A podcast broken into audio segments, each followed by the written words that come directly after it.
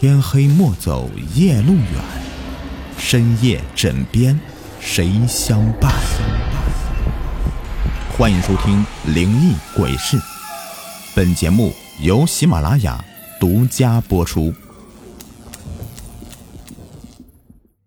今天故事名字叫做《午夜炒面》。在我们市流传着一个午夜炒面的故事。据说有很多好奇的人模仿故事的情节，成为故事里的下一个主角。这些人刚开始看到午夜炒面的故事的时候是不相信的，他们甚至充满讥笑，无知的模仿故事里面的情节。但是，他们为自己的模仿付出了惨重的代价。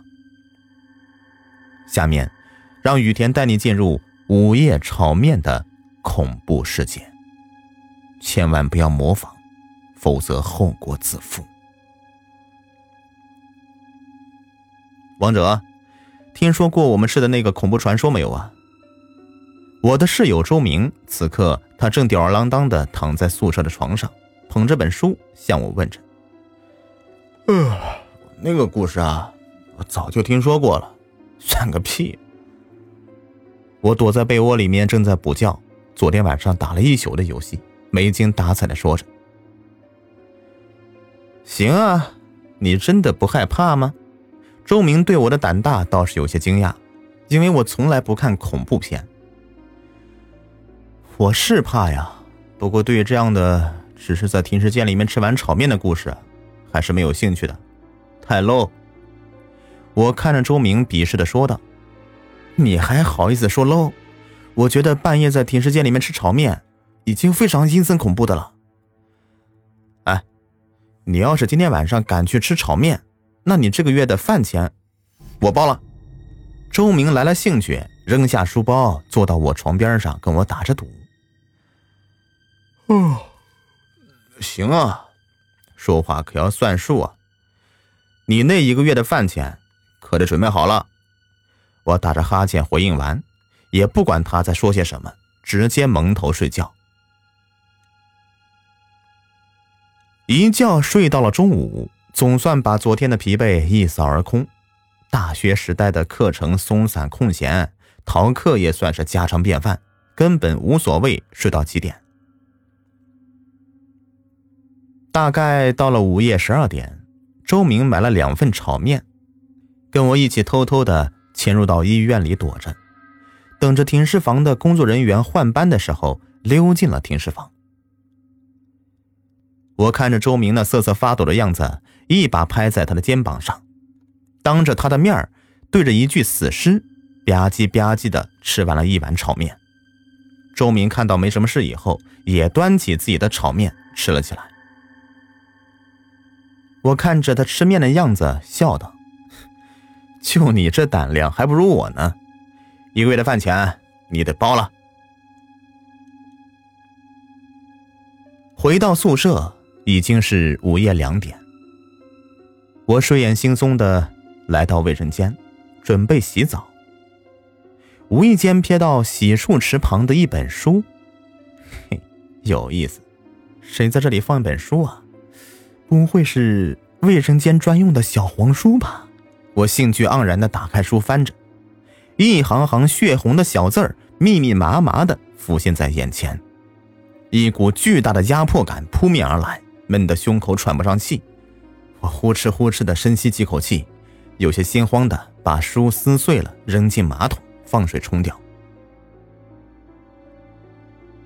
隔日清早，来到大教室里上课，跟同学们惬意的享受着大学时光。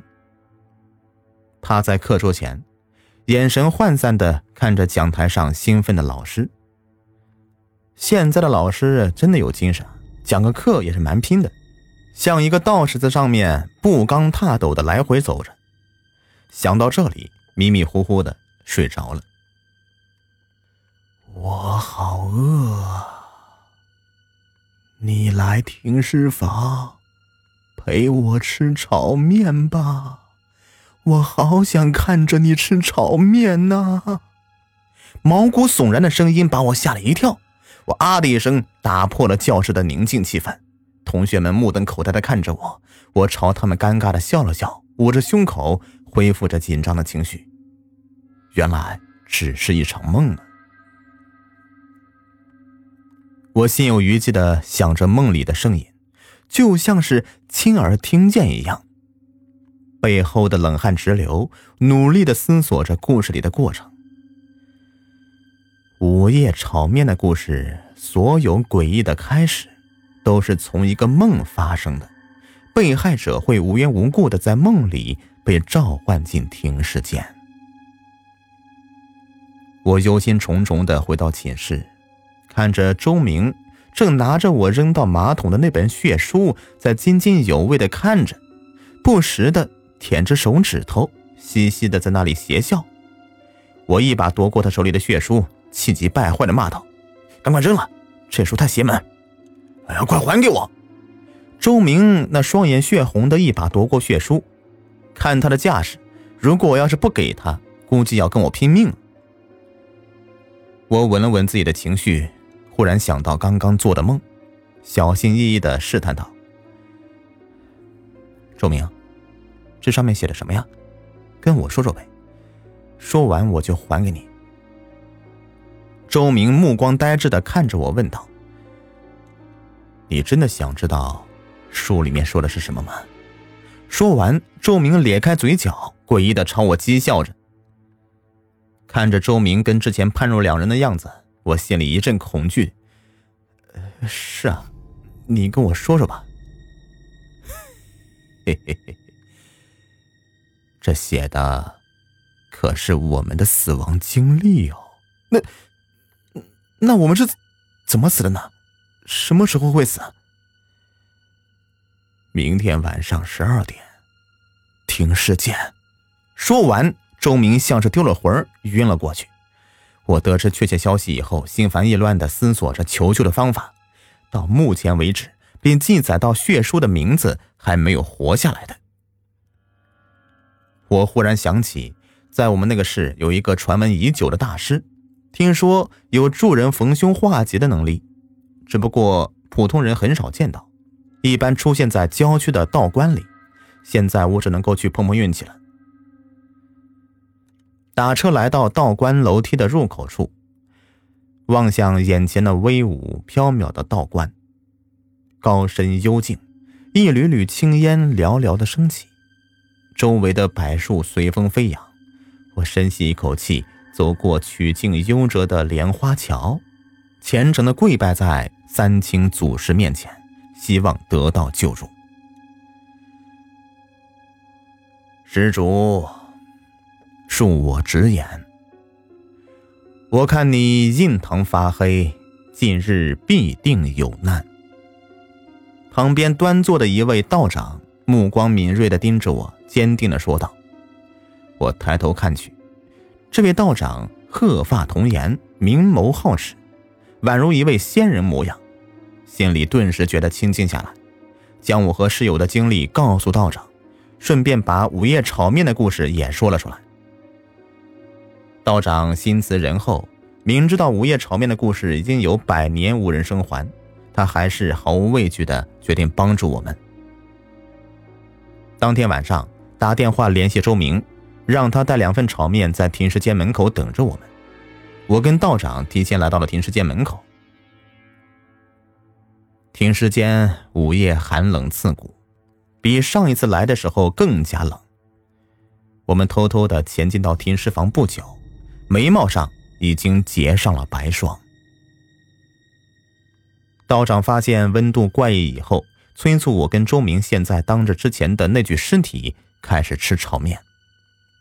我跟周明刚吃没有两口，躲在暗处的道长突然惨叫一声，我吓了一跳，朝道长看过去，只见到一双血手从道长的胸口穿透，鲜血淋漓的洒满了停尸间。我跟周明急忙扔掉手里的炒面，朝停尸间的大门口跑去。咣的一声，大门像是被铁链锁住一般，我们吓得缩成一团。那停尸间大门被紧紧的锁住了。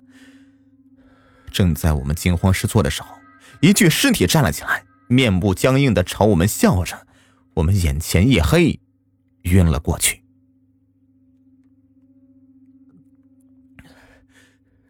这是哪儿？我内心惶恐的看着四周那漆黑一片。突然，一只苍白的手搭在我的肩膀上面，我心里一慌，屏住呼吸，转头向身后看去。周明捂住了我的嘴，拉着我的胳膊朝着远处一丝亮光爬去。临近了之后，发现原来是停尸房的通风管道。我们缓缓的爬着，终于从一个铁栏的隔板逃出来了。劫后余生的喜悦，让我跟周明抱头痛哭，破涕为笑的紧紧的拥抱在一起。我们终于活了下来。一夜的紧张神经，在我们安全的回到宿舍时，像绷着弦的弓箭放松下来。我跟周明看着温馨的宿舍，准备今天好好的睡一觉，养足精神以后，晚上去附近新开的网吧好好的玩一宿游戏。叮铃铃，耳边不停的传来闹钟的声音。我朦胧的睁开眼睛，看着床前突然出现的血红色的闹钟，在闹钟旁边还有再次扔掉的血书。我慌乱的喊着周明赶快起床。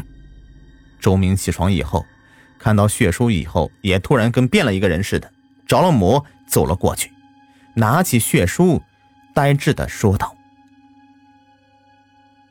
今晚十二点。”停尸房，听到周明说完以后，我不知不觉的晕了过去。最后看到闹钟的时间，十一点五十五分。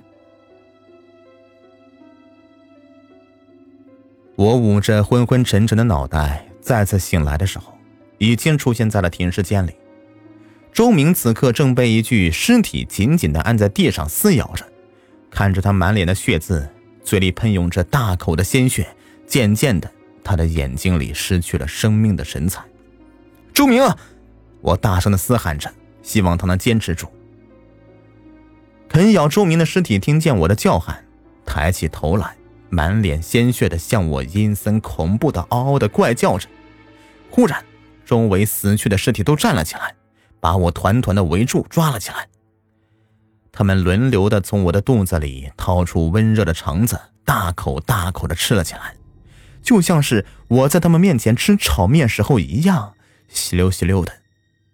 一会儿，我的肚子里的肠子被他们分食一空，我绝望的看着空洞的肚子，渐渐的失去了意识。原来，我们肚子里的肠子才是他们可口的炒面。好了，这个故事就说完了。喜欢本专辑，别忘了点击订阅。点击主播的名字，还可进到主页收听更多精彩故事。感谢支持。